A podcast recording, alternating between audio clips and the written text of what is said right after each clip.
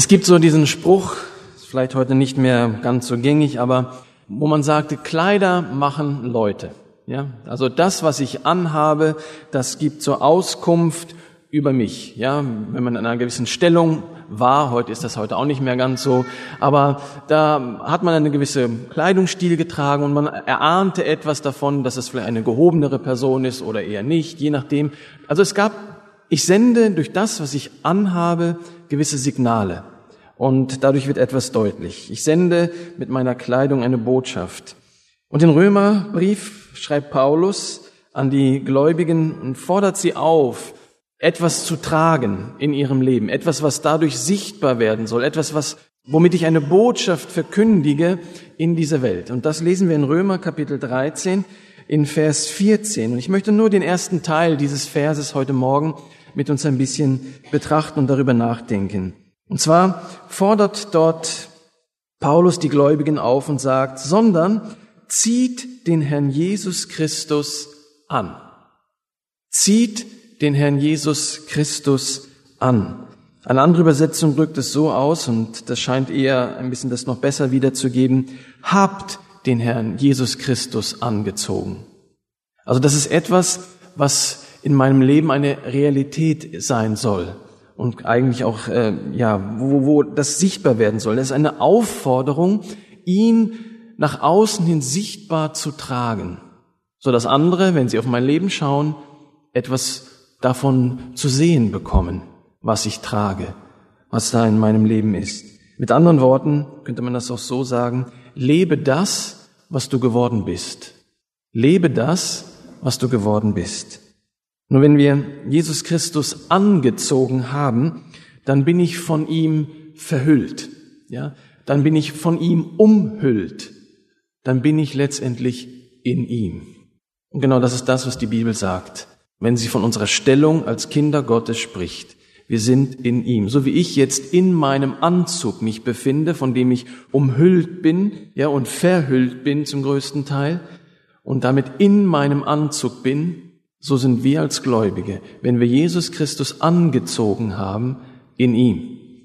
Wir sind in ihm. Und die Bibel gebraucht an mehreren Stellen das Bild des Aus- und Anziehens. Ja, und ich möchte kurz darauf eingehen. Nur wenn wir diesen Vers ein bisschen anschauen, so möchte ich einmal über den Ist-Zustand eines Christen sprechen und dann über den Soll-Zustand eines Christen. Als erstes über den Ist-Zustand eines Christen. Ich denke, wann geschieht das, dass ich Jesus anziehe? Wir haben, wie gesagt, gelesen, zieht den Herrn Jesus Christus an oder habt ihn angezogen. Und wann geschieht das? Wann geschieht das, dass ich Jesus Christus anziehe? Und die Antwort ist, in dem Moment, wo ein Mensch zum Glauben, zu dem lebendigen Glauben an Jesus Christus kommt, in dem Moment seiner er persönlichen Errettung geschieht genau das, dass ein Mensch Jesus Christus anzieht. Wir lesen zum Beispiel in Epheser Kapitel 4, die Verse 22 und bis 24 folgendes. Dass ihr, was den früheren Lebenswandel angeht, den alten Menschen abgelegt habt, der sich durch die betrügerischen Begierden zugrunde richtet. Dagegen erneuert werdet in dem Geist eurer Gesinnung und den neuen Menschen angezogen habt, der nach Gott geschaffen ist, in wahrhaftiger Gerechtigkeit und Heiligkeit. Ihr habt abgelegt den alten Menschen und ihr habt angezogen den neuen. Und in dem Moment, wo ein Mensch Buße tut über seine Sünden, wo ihm die Augen aufgehen über den Zustand, wer er ist, wo er im Lichte Gottes sich befindet und das aufgedeckt wird und er das von Herzen bekennt, seine Sünden vor Jesus niederlegt und sie bekennt, um sie zu lassen, in dem Moment zieht er aus. Er zieht den alten Menschen aus. Das, was vorher sein Leben bestimmt hat und ihn versklavt hat, ihn ruiniert hat und kaputt macht, das legt er ab. Und da, wo er Jesus Christus im Glauben anschaut und an, erblickt, diesen Erretter, diesen Erlöser und ihn in sein Leben hineinlässt, um Herr zu sein in seinem Leben, in dem Moment zieht er den neuen Menschen an. Er wird von neuem geboren. Da geschieht eine Veränderung.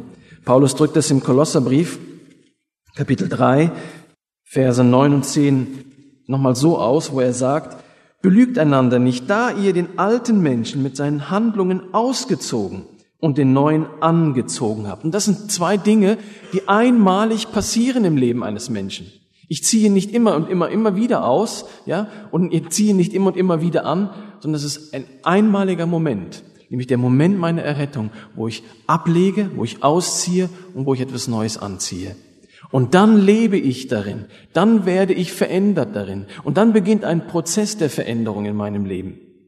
Aber das ist ein einmaliger Moment, wo wir ähm, den Alten ausziehen und den Neuen angezogen haben, der erneuert wird zur Erkenntnis nach dem Bild dessen, der ihn erschaffen hat. Und in Galater 3, Vers 27 lesen wir, ihr habt Christus angezogen. Ihr habt Christus angezogen. Und wir sind von nun an in ihm. Und das geschieht, wie gesagt, da, wo ein Mensch Buße tut über seine Sünde und an Jesus Christus beginnt zu glauben, sich diesem Jesus zu unterwerfen. Glauben heißt nicht nur, dass ich eine Kopfsache da vollziehe, da oben, sondern es ist eine Unterwerfung, ein sich hingeben an diesem Jesus Christus, um ihm zu folgen, dass er jetzt mein Leben bestimmt und ich mich an ihn hänge. Das bedeutet Glauben, diesen rettenden Glauben an Jesus Christus. Und die Frage ist heute Morgen, ist das bereits in deinem Leben geschehen? Ist das bereits in deinem Leben geschehen, dass du Christus einmal in deinem Leben angezogen hast und du in ihm bist von nun an? Du ihm gehörst? Wann geschieht das? Es geschieht bei unserer Rettung. Aber was bedeutet es? Was bedeutet es, Jesus Christus angezogen zu haben? Was bedeutet das? Das bedeutet, dass ich seine Gerechtigkeit angezogen habe und bekommen habe, dass ich seine Heiligkeit angezogen habe und bekommen habe, dass ich letztendlich sein Leben empfangen habe. Das bedeutet es, Jesus Christus angezogen zu haben. Es bedeutet, dass ich mit, mit Christus der Sünde gestorben bin. So wie er gestorben ist am Kreuz, so bin ich mit ihm gestorben, meinem alten Leben, um nicht wieder dahin zurückzukehren. Und es bedeutet, dass ich mit ihm auferstanden bin zu einem neuen Leben, das er mir schenkt, wozu er mich befähigt, dank des Geistes Gottes, der in mein Leben gekommen ist, der mich befähigt und die Kraft gibt, jetzt in diesem neuen Leben, das ich empfangen habe, als ein Geschenk Gottes, das ich anziehen durfte, um darin zu leben, aus der Kraft, die Gott schenkt. Gott schenkt dank seiner Kraft mir dieses neue Leben, aber er schenkt auch dank seiner Kraft mir die Fähigkeit, in diesem neuen Leben zu wandeln. Und da merken wir etwas von dieser Abhängigkeit, in der ich stehe als Kind Gottes, in dieser völligen Abhängigkeit von diesem Heiland Jesus, den ich in meinem Leben brauche. Es ist etwas Neues geworden. In 2. Korinther 5, Vers 17 lesen wir diese bekannten Worte. Daher, wenn jemand in Christus ist, ja, wenn jemand in Christus ist, so ist er eine neue Schöpfung. Das Alte ist vergangen. Siehe. Also du kannst da etwas sehen, da wird etwas deutlich, da wird etwas sichtbar. Neues ist geworden. Das habe ich nicht, nicht ich gemacht, sondern das ist das, was Gott im Leben eines Menschen bewirkt und schenkt, der in Buße und Glauben zu Jesus kommt und erneuert wird und gerettet wird. Und wenn nun Gott, wenn das in meinem Leben geschehen ist, wenn nun Gott auf mein Leben schaut, dann sieht er nicht mehr mein Versagen, dann sieht er nicht mehr meine Schuld, meine Unfähigkeit und all diese Dinge, sondern er sieht Christus, seine Gerechtigkeit, seine Heiligkeit, seine Vollkommenheit, weil ich in ihm bin. Und damit bin ich unter dem Schutz Christi und nicht mehr unter dem Zorn Gottes. Ich denke, das bedeutet es, in Christus zu sein. Ich habe seine Gerechtigkeit bekommen, seine Heiligkeit bekommen. Und Gott sieht nicht mehr meine Unwürdigkeit, sondern er sieht Christus, weil ich zugedeckt bin von ihm, von Christus. Zugedeckt und bedeckt. Der Jesus erzählte einmal ein Gleichnis in Matthäus 22 dort von einem Hochzeitsmahl, zu dem viele eingeladen wurden, aber die, die eingeladen waren, wollten nicht kommen, lehnten das alle ab und dann schickt er seine Knechte los an die Hecken und Zäune und lädt alles, alles ein, was dort sich befand, was dort vorüberging. Und die, die diese Einladung annahmen, kamen zu der Hochzeit und bekamen, um dort Einlass zu bekommen zu dieser Hochzeitsfeier, ein neues Kleid, ein Hochzeitsgewand. So lesen wir das dort. Und dann, als dann so dieses, diese Hochzeit dort äh, so geschieht, am Laufen ist, Da lesen wir ab Vers 11, als aber der König hereinkam, die Gäste zu besehen, sah er dort einen Menschen, der nicht mit einem Hochzeitskleid bekleidet war. Und er spricht zu ihm, Freund, wie bist du hier hereingekommen, da du kein Hochzeitskleid hast? Er aber verstummte. Da sprach der König zu den Dienern, bindet ihm Füße und Hände und werft ihn hinaus in die äußere Finsternis. Da wird das Weinen und das Zähneknirschen sein. Er hatte kein Hochzeitskleid. Er war nicht bekleidet mit Christus. Wenn wir wieder zurückkommen zu unserem Text. Habt Christus angezogen. Das ist das Hochzeitskleid, das ich brauche, um vor Gott bestehen zu können, um teilnehmen zu können an dieser Hochzeitsfeier. Das brauche ich. Das muss in meinem Leben geschehen sein. Und diese, dieses Kleid ist die Bedingung für den Himmel. Und wieder die Frage, hast du dieses Kleid angezogen? Ist Christus Herr in deinem Leben? Gehörst du zu ihm? Ist das in deinem Leben geschehen? Es ist die Bedingung für den Himmel. Nun, Christus angezogen zu haben und in ihm zu sein, das ist unser Ist-Zustand eines Kindes Gottes. Das ist unsere Stellung, in die wir hineinversetzt worden sind durch Christus, dank seiner Gnade. Das ist Geschenk. Es ist Geschenk, das Gott uns gibt. Es ist nicht etwas, was ich erarbeitet habe. Es ist nicht etwas, was ich mir verdient habe, sondern es ist Geschenk. Es ist Gnade Gottes eine, die Position, in die wir hinein versetzt worden sind. Und das hat Christus möglich gemacht durch das Kreuz. Und dank der Auferstehung ist es möglich. Aber jetzt bedeutet das auch einen gewissen Sollzustand. Ja, wir haben jetzt über den Ist-Zustand gesprochen, aber jetzt ist auch die Frage, was ist der Sollzustand für mein Leben? Habt Christus angezogen, so schreibt Paulus das hier an die Römer. Und er macht nun deutlich und möchte deutlich machen, nun lebt auch entsprechend dieses Kleides, das ihr angezogen habt. Lebt entsprechend dieses Kleides. Lebe das, was du darstellst, als Kind Gottes in dieser Welt. Und hier spricht Paulus von unserer Heiligung. Und das angesichts der Wiederkunft Jesu. Denn in Vers 11, so sagt, äh, schreibt Paulus hier, und dies tut als solche, die die Zeit erkennen. Dies tut als solche, die die Zeit erkennen. Und ich hoffe, wir sind nicht ganz blind, in welcher Zeit wir leben. Und er macht deutlich, dass die Stunde schon da ist, dass ihr aus dem Schlaf aufwacht. Denn jetzt ist unsere Rettung näher, als da wir zum Glauben kamen. Und ich glaube, dass wir da hoffentlich alle mit einstimmen, dass wir ein ganzes Stück näher gekommen sind, der Wiederkunft Jesu. Dann, dass wir die Zeit erkennen, das, was sich da draußen in unserer Gesellschaft abspielt, deutet darauf hin, dass die Engel ihre Posaunen da schon am Saubermachen sind, dass das bald losgeht, dass das nicht mehr lange dauern wird. Und in diesem Zusammenhang fordert uns das Wort auf, habt Jesus Christus angezogen, habt ihn angezogen, lebt entsprechend dem, was du darstellst. Und dieses Wort zieht den Herrn Jesus an oder habt ihn angezogen, meint zu viel, folgt seinem Beispiel. Folgt seinem Beispiel. Lebe so wie er. Und dass wir letztendlich unsere Stellung, in die wir hineinversetzt worden sind, dank der Gnade Gottes, auch praktisch jetzt ausleben. Darin leben, darin wandeln.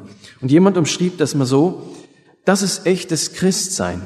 Jemand, der umhüllt, bekleidet ist mit dem Charakter, der Haltung und der Gewohnheit und den Werten von Jesus Christus. Dass wir entsprechend diesen Dingen unser Leben führen. Und die Frage ist, die wir uns stellen müssen. Was sieht man an mir, wenn man mein Leben anschaut? Was sieht man an mir, wenn man mein Leben anschaut? Wenn ich morgen wieder auf der Arbeit bin, vielleicht an der Werkbank, an der CNC-Maschine oder im Büro oder zu Hause mit meinen Kindern am Küchentisch, ja, wo ich mit meinen Kindern zusammen bin oder mit meinem Ehemann zusammen bin, wenn ich einkaufen gehe. Was sieht man an mir? Was sieht man an mir? Wenn ich auf der Arbeit bin, rede ich dann auch schlecht über die anderen?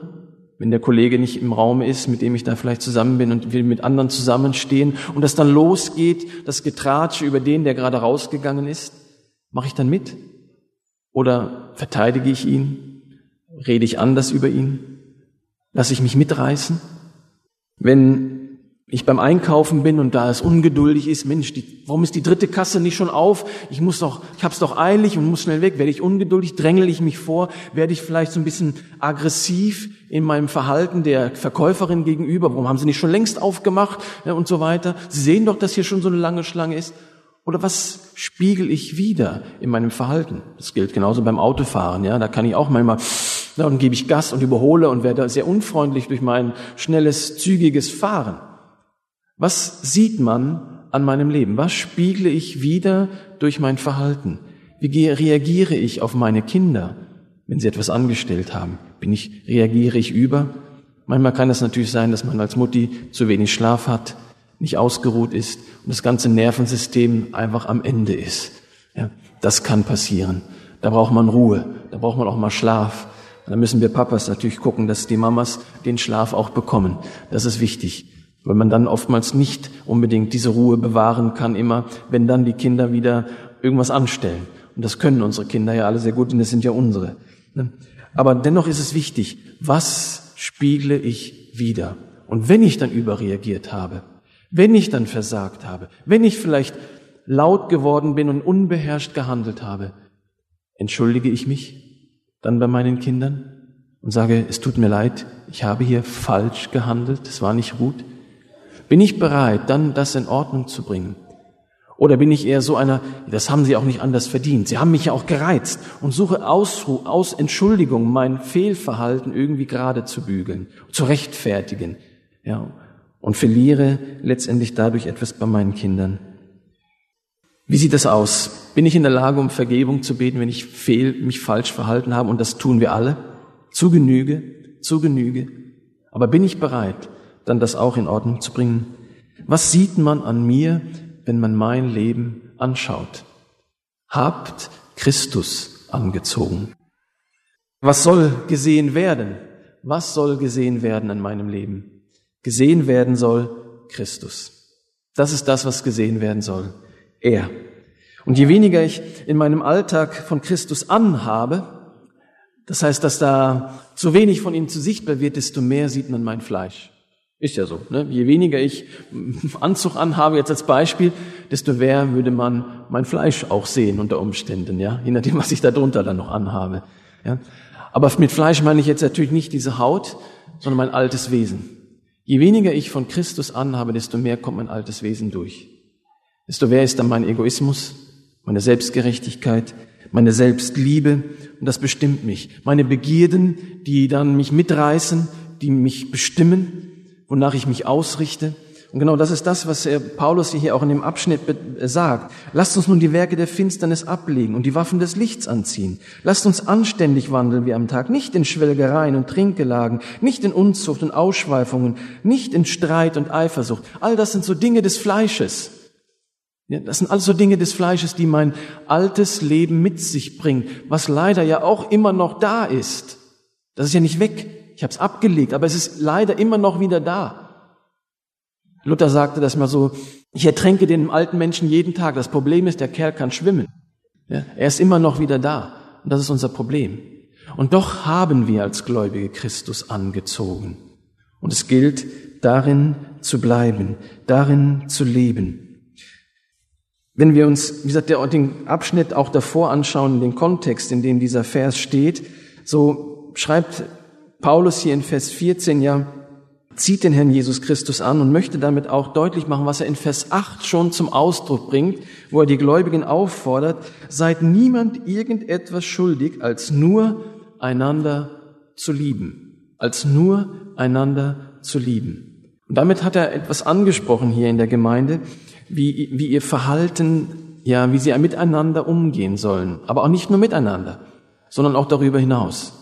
Wir sind herausgefordert, unseren Nächsten zu lieben. Wir sind herausgefordert, unsere Feinde zu lieben. Wir sind herausgefordert, einander zu lieben. Ja? Also eigentlich bleibt da keiner mehr übrig, den wir nicht lieben sollen, sondern es sind alle mit eingeschlossen. Alle. Und das ist das, was uns Christen als Kinder Gottes kennzeichnen soll, dass wir einander lieben sollen. Und in Vers 11 sagt er dann schließlich, und dies tut, dies tut als solche, die die Zeit erkennen.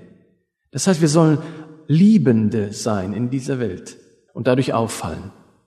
Die Christen damals, zur Zeit des Römischen Reiches, in den, so in den ersten, in den ersten Jahrhunderten, über sie sagte man damals, seht, wie haben sie einander so lieb.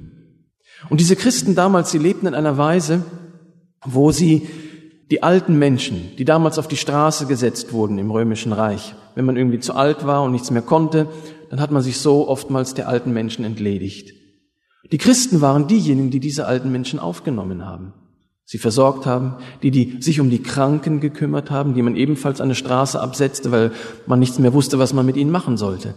Und dann kamen die Christen, die sich ihrer angenommen haben, sich teilweise in Gefahr gebracht haben, eventuell auch krank zu werden, je nachdem, was der andere für eine Krankheit hatte. Aber sie haben einander geliebt. Es war oft so, wenn man Kinder bekommen hat und die waren unerwünscht, ungewollt, wie auch immer, dann hat man sie manchmal an Müllplätzen der Sonne ausgesetzt. Ja, dann hat man die Kinder dort abgelegt und der Sonne, ja, und gehofft, dass irgendein Tier kommt, es frisst oder auf diese Weise das Kind losgeworden ist, weil es passte nicht in die Familie. Man hatte vielleicht schon zwei, man wollte seinen Standard halten, ist ähnlich wie heute. Heute macht man es nur anders. Aber damals war es so. Wenn die Christen das mitbekommen haben, dass dort irgendwo ein Kind wieder schreit, dann sind sie dorthin und haben die Kinder genommen und sie großgezogen. Und es konnte passieren, dass da eine Mutter durch die Straßen ging und dann wieder die Christen sah, die so viele Kinder hatten und nicht merkte, dass ein Kind vielleicht ihrem Gesicht ähnelte, dass es ihr Kind war, das dort von den Christen aufgenommen wurde und großgezogen wurde. Und so haben irgendwann die Menschen das beobachtet und gemerkt, wie die Christen bestimmt waren von einer Liebe, die sie lebten, ja, in der Gesellschaft. Seht, wie haben sie einander so lieb. Das, was man im Römischen Reich nicht hinbekam, konnte man dort bei den Christen beobachten. Und das heißt, Christus angezogen zu haben, zeigt sich im Ausleben der Liebe Christi. Der Jesus hat einmal gefragt, seine Jünger, oder auch gesagt, woran erkennt man einen Jünger Jesu? Woran erkennt man ihn? Dass er sonntags zur Kirche geht? Dass er seine Bibel liest? Oder, ja, woran erkennt man ihn? Man erkennt ihn an der Liebe, die sie zueinander haben. Daran erkennt man das. So schreibt Jesus oder sagt Jesus das in Johannes 13, Vers 35. An der Liebe, die sie untereinander haben. Daran werden Jünger Jesu sichtbar. Daran werden sie sichtbar in allererster Linie. Und wie gesagt, dazu sind wir herausgefordert, eine einander dienende Liebe zu praktizieren innerhalb der Gemeinde, einander vergebende Liebe zu praktizieren. Wie oft passiert es, dass wir uns gegenseitig auf die Füße treten? Nicht unbedingt jetzt, wenn wir irgendwo im, im Gang stehen und beim Essen bei einer Hochzeit oder so weiter. Da kann das natürlich auch passieren. Aber in unserem Verhalten einander gegenüber, dass der ein oder andere etwas macht, tut, sagt, was uns oftmals so verletzt, was uns ärgert an dem anderen. Und da sind wir alle irgendwie dran beteiligt. Und doch ist es wichtig, dass wir da einander vergebende Liebe praktizieren und das nicht irgendwo vermerken, bitter werden gegen Leute innerhalb der Gemeinde. Dass wir da eine einander vergebende Liebe haben, eine einander ertragende Liebe haben. Wir werden dazu aufgefordert in der Schrift. Ertragt einander. Und das zeugt ja von etwas, dass wir, dass es mit manchen echt anstrengend ist, auch in der Gemeinde zusammenzuleben. Und doch sind wir herausgefordert, einander zu ertragen. Weil dadurch wenn wir diese Liebe praktizieren, wird etwas deutlich, nämlich wem wir gehören, wer in uns ist und dass wir in ihm sind, in Christus. Habt Christus angezogen. Aber wie ziehe ich, ja, wie lebe ich das so in meinem Alltag? Wir haben ja schon gehört, wir haben bereits Christus angezogen. Das ist bereits in meinem Leben geschehen. Aber entscheidend ist es jetzt, lebe darin. Lebe darin in dem, was du angezogen hast. Und denke, wie das so bedeutet, was es so, wie das ausschauen kann in unserem alltäglichen Leben. Vielleicht ein Bild auch. Wenn wir uns heute Morgen angezogen haben, werden wir wahrscheinlich in den Spiegel geschaut haben. Der eine wird mehr hineingeguckt haben, der andere vielleicht weniger hineingeguckt. Denn das, das merkt man ja dann auch. Ja, der, der viel hineingeguckt hat, da ist dann alles gerade, da passt das. Ja, und die, die nicht so viel reingeguckt haben, da ist es dann nicht so. Dann, dann ist es ein bisschen anders. Ja, aber da, wo wir in den Spiegel hineinschauen, ist es oft so, dann verändern wir was. Oh, das Haar liegt nicht. Die Krawatte ist schief. Oder der Kragen ist nicht ganz so. Dann, dann ordnen wir das. Und so ist es auch, wenn wir in den Spiegel des Wortes Gottes hineinschauen. Die Bibel, das ist unser Spiegel, in den wir hineinschauen. Und dort spricht der Geist Gottes durch die Schrift zu uns, zu unseren Herzen und deckt Dinge auf, zeigt uns Dinge, die er verändert haben möchte, die, die wir zurechtbringen müssen, wo wir Buße tun müssen, wo wir vielleicht zu jemandem hingehen müssen, etwas in Ordnung bringen müssen, ja, wo wir unser Verhalten ändern sollen. Und auf diese Weise verändert Christus unser Leben. Und je mehr ich in das Wort hineinschaue, desto mehr werde ich verändert in dieses Bild, das durch die Schrift mich anstrahlt. Weil in der Schrift finde ich Christus. Wenn ich in die Schrift hineinschaue, dann schaue ich mir Christus an. Und je mehr ich mich mir Christus anschaue, desto mehr werde ich verwandelt in dasselbe Bild durch den Geist. So lesen wir es in 2. Korinther 3, Vers 18. Und es ist der Geist Gottes, der an meinem Leben arbeitet, der mein Leben verändert, der seine Frucht in meinem Leben bewirken will. Und was ist diese Frucht? Diese Frucht des Geistes. Es ist Liebe. Und dann kommen andere Merkmale dazu, die diese Frucht auch beschreibt. Aber das allerallererste, was erwähnt wird, ist Liebe. Hier gibt es dann verschiedene Auslegungen, die dann zum Ausdruck bringen, dass alles, was danach folgt, eigentlich die Liebe unterstreicht und beschreibt zum, und zum Ausdruck bringt. Aber da kann man das auch noch ein wenig anders dann auch sehen. Aber das ist das, was der Geist Gottes in meinem Leben bewirken will, hervorbringen will in meinem Leben. Voraussetzung ist, dass ich gehorsam bin. Voraussetzung ist, dass ich mich darunter beuge. Immer wieder. Und in dieser Haltung vor Gott lebe. Im Glauben und im Gehorsam diesem Herrn gegenüber. Dass ich seinem Wort glaube und mich darunter stelle. Mich darunter stelle. Immer und immer wieder. Und dadurch geschieht Veränderung in meinem Leben. Man könnte dieses, ja, hab Christus angezogen und, und, und lebe darin, letztendlich mit den Worten aus Galater 5, Vers 16 auch beschreiben, mit den Worten, wandelt im Geist, wandelt im Geist. Und ihr werdet die Lüste des Fleisches nicht vollbringen. Und dazu sind wir herausgefordert, zu einem Leben im Gehorsam, wo meine Hingabe gefragt ist, meinem Herrn und seinem Wort gegenüber. Und dazu sind wir herausgefordert. Es ist, wie gesagt, unsere tägliche Herausforderung. Und das, wie gesagt, in einer Zeit, wo die Uhr abläuft. Ja, die Uhr läuft ab. Es kommt der Moment, da wird ja, die Posaune erschallen. Und deswegen sind wir herausgefordert, Christus angezogen zu haben und ihn in dieser Welt darzustellen, dass Menschen etwas davon merken, zu wem wir gehören, zu wem wir gehören, wem wir nachfolgen, wer unser Herr ist. Denn sie alle haben irgendeinen Herrn, aber wir haben auch einen. Und es soll sichtbar werden, welches Geisteskind wir sind. Das soll, es ist unsere Herausforderung, in dem zu bleiben, in dem zu bleiben, was Christus für mich getan hat, wozu er mich erlöst hat und errettet hat, darin zu bleiben und darin zu wandeln, in dem, was er mir geschenkt hat und das darzustellen, diese Veränderung, die er in meinem Leben bewirkt hat, dass Menschen das merken. Ich schließe mit einer bekannten Liedstrophe, die Graf Zinsendorf mal geschrieben hat, wo er sagte, Christi Blut und Gerechtigkeit, das sei mein Schmuck und Ehrenkleid. Damit will ich vor Gott bestehen, wenn ich zum Himmel werd eingehen und möge der Herr uns darin segnen. Amen.